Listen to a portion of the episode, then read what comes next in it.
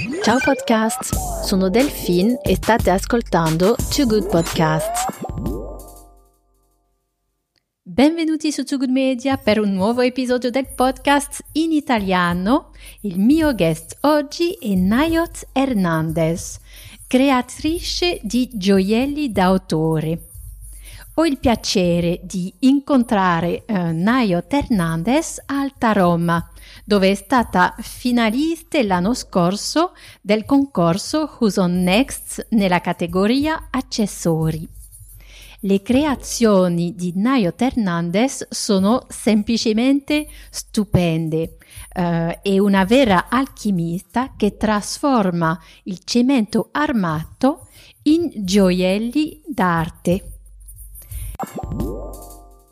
Allora, la produzione è, diciamo, non è completamente, cioè non affido la produzione completamente ad, a dei laboratori, però nel processo ci sono parti che per forza le devono fare il laboratorio, sia all'inizio che alla fine della, della finitura dei pezzi. Tutta la parte in cemento ovviamente la faccio completamente io, la lavorazione della rifinitura dei metalli pure, però la parte dei fusioni... cemento giustamente sì. dici, dici che la fai ovviamente tu sì. perché è molto particolare. Sì, perché ci sono anni di studio per anni poter trovare, sì. trovare diciamo, la leggerezza che hanno, perché se, se, lo senti, insomma, non è proprio, è cemento armato ma non è pesante. È straordinariamente leggero. esatto, tutti rimangono stupiti di quanto sia leggero, per un materiale che è, che è conosciuto così pesante, diciamo. Non dimenticare di iscrivervi su Too Good Media se questo episodio vi piace e di parlarne intorno a voi. Questo mi aiuta tantissimo a far conoscere il podcast. Tutti i nostri podcast si ritrovano sul sito web toogoodmedia.com, too good con una 2, la cifra davanti, e siamo presenti su tutte le piattaforme podcast eh, preferite come Apple Podcast, Google Podcast o Spotify. Adesso lascio la parola a Nayot Hernandez per presentarsi e parlare dello sviluppo del suo marchio creato in 2017. Ciao podcast, sono Delphine e state ascoltando Two Good Podcasts. Allora, siamo al showcase Alta Roma, primo giorno. Eh, adesso parliamo di gioielli con Nayo Hernandez, eh, un marchio che è già conosciuto a Alta Roma perché Nayo eh, ha partecipato al concorso Who's on Next eh, dell'anno scorso, se non sbaglio. Lascio la parola a Nayo.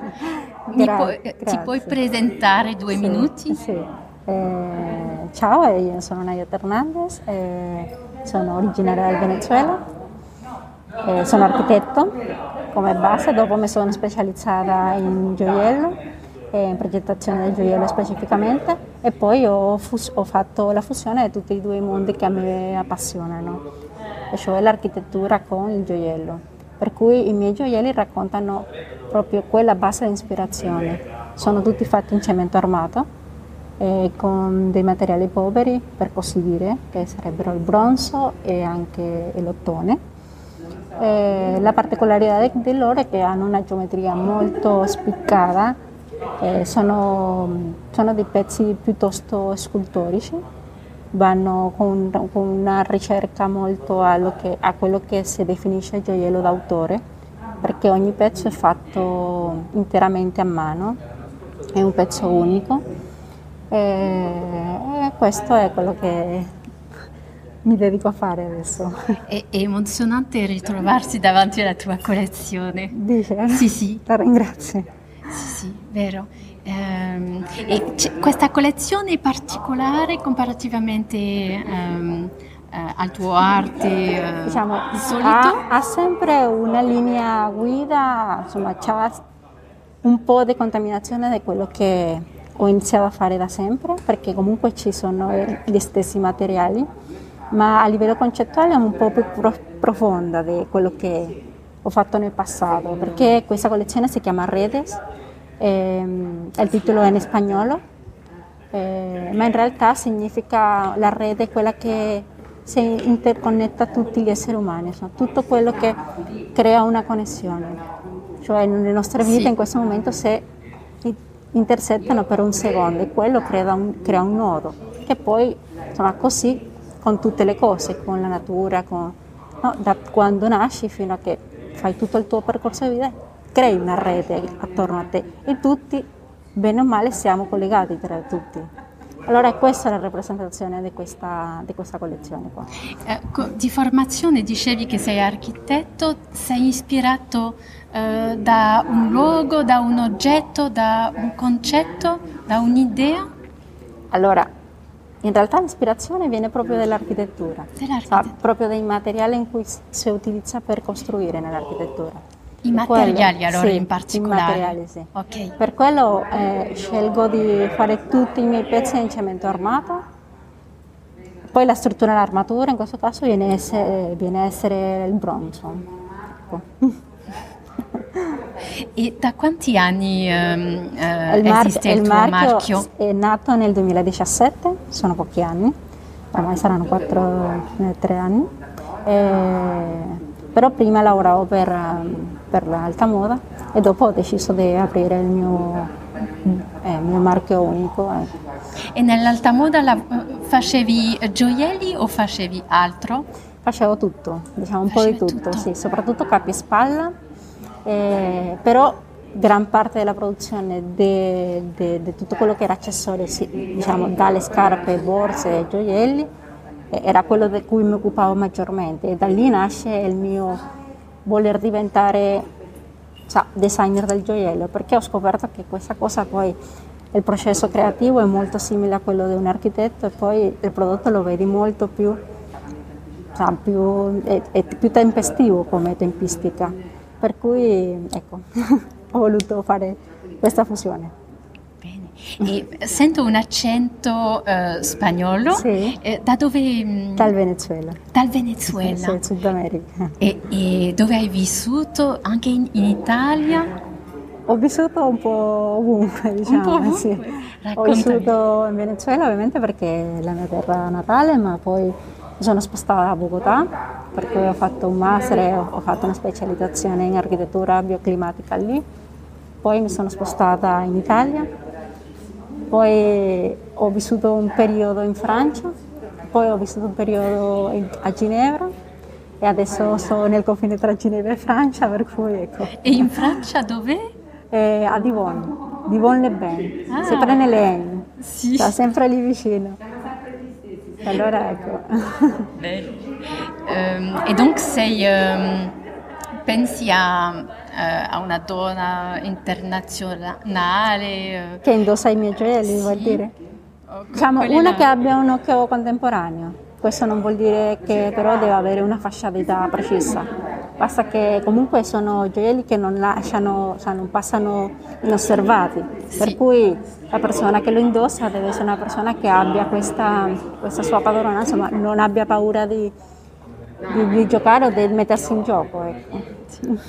E, mm, e, come stile uh, di vestiti, per esempio, uh, hai, tro- hai, lavorato per l'alta moda, piuttosto, uh, oui, alta couture, e um, vedi i tuoi gioielli con la couture o con, um, con vestiti più contemporanei, minimali? O... Diciamo sì, la tendenza sarebbe più dei capi minimali, perché essendo loro già una personalità molto forte, questo dipende anche da come ogni persona lo vive no, la moda, però come tendenza io lo vedo sia addossato a qualcosa di più minimale, proprio per lasciare il suo protagonismo a loro. D'accordo.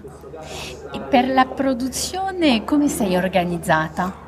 Allora, la produzione è, diciamo, non è completamente, cioè non affido la produzione completamente ad, a dei laboratori, però nel processo ci sono parti che per forza le devono fare il laboratorio, sia all'inizio che alla fine della, della finitura dei pezzi.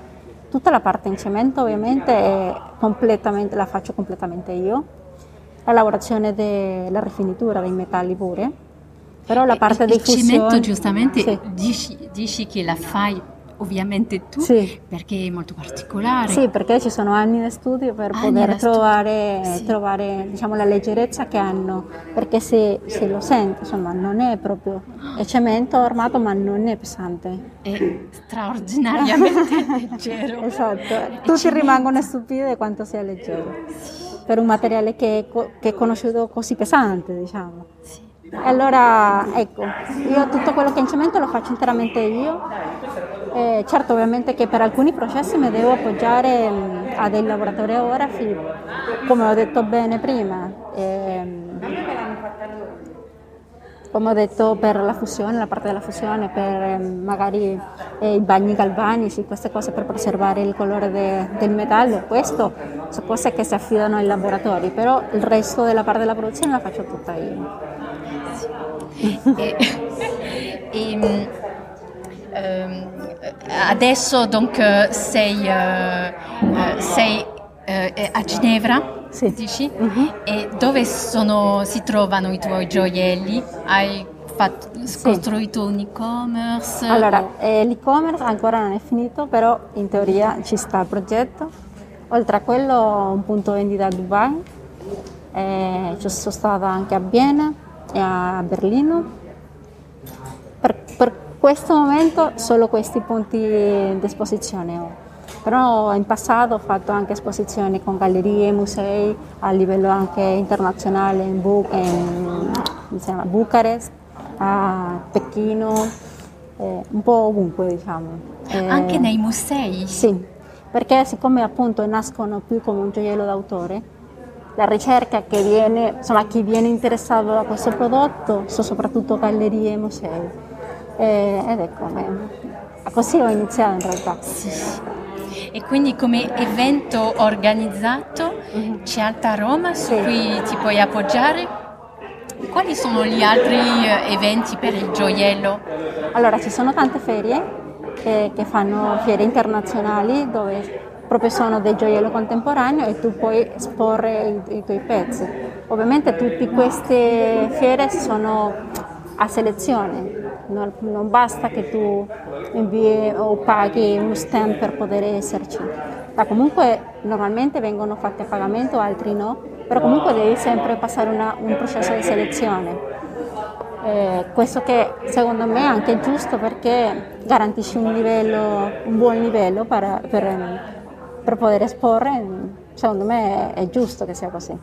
E quindi immagino che il return sull'investimento di tempo, di candidarsi, eh, vale la pena, ti permette di incontrare... eh, Sì, soprattutto per la visibilità, momen- dal momento che tu inizi un'attività e no- non ti conosce nessuno, insomma, per- almeno per me è stato una via di sì, di successo perché comunque ho avuto un po' di visibilità e piano piano ti crei un, insomma, un- un tuo curriculum.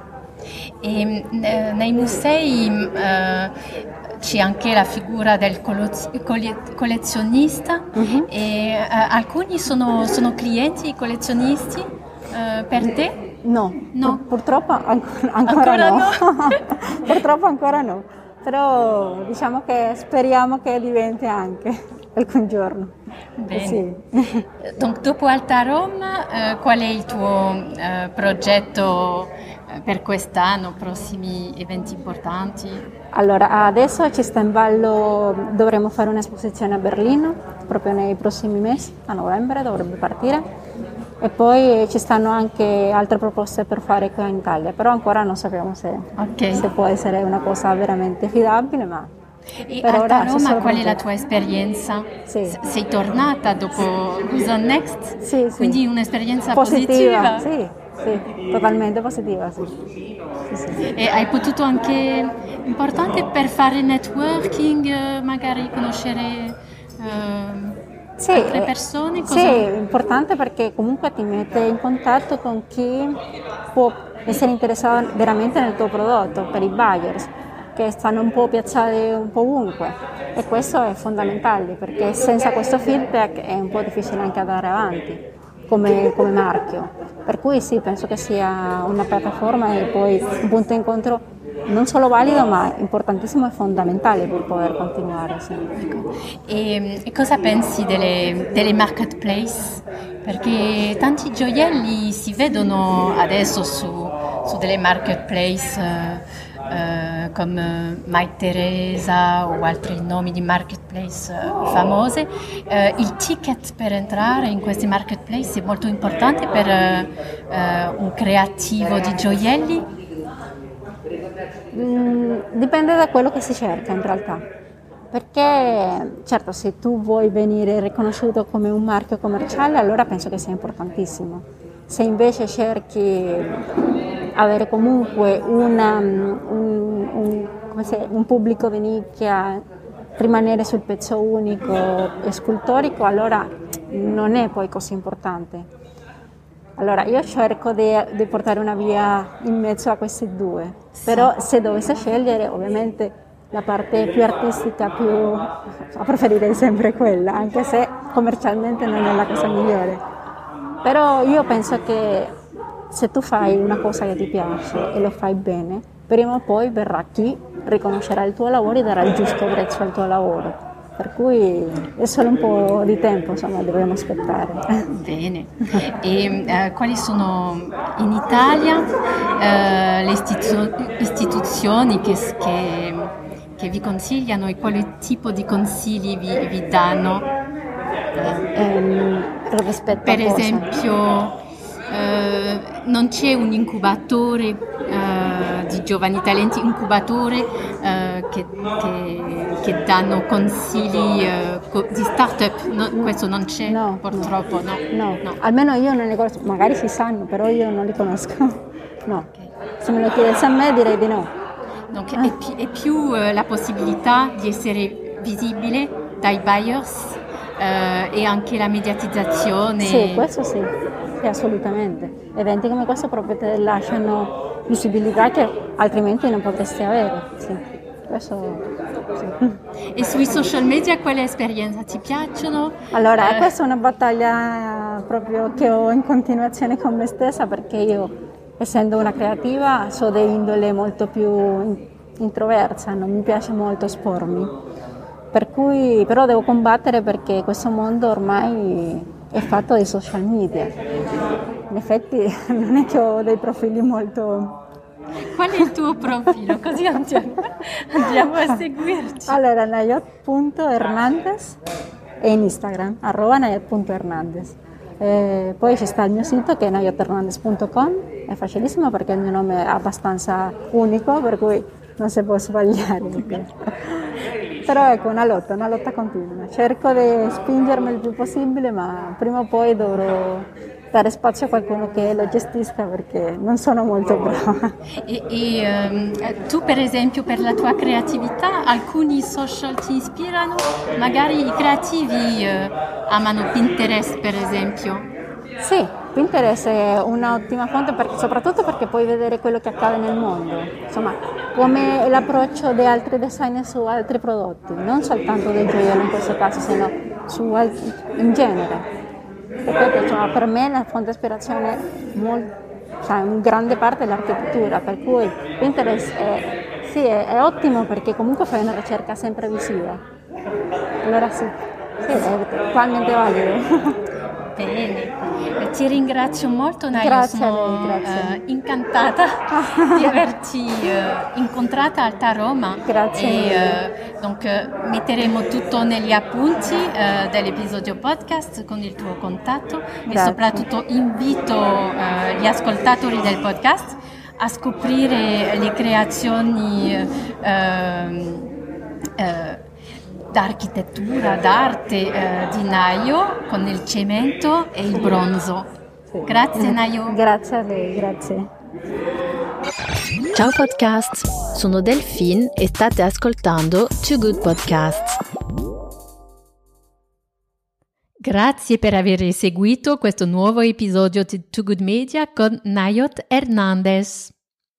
Per non dimenticare tutti gli appunti appuntamenti a Alta Roma e anche alle altre Fashion Week di Milano, eh, di eh, Firenze, Parigi e prossimamente Londra.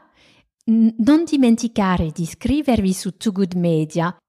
Potete inoltrare questo episodio a un amico che può essere interessato. Grazie mille per averci ascoltato e ci ritroviamo molto presto per un episodio in francese, in inglese o in italiano. Ciao podcast, sono Delphine e state ascoltando Too Good Podcasts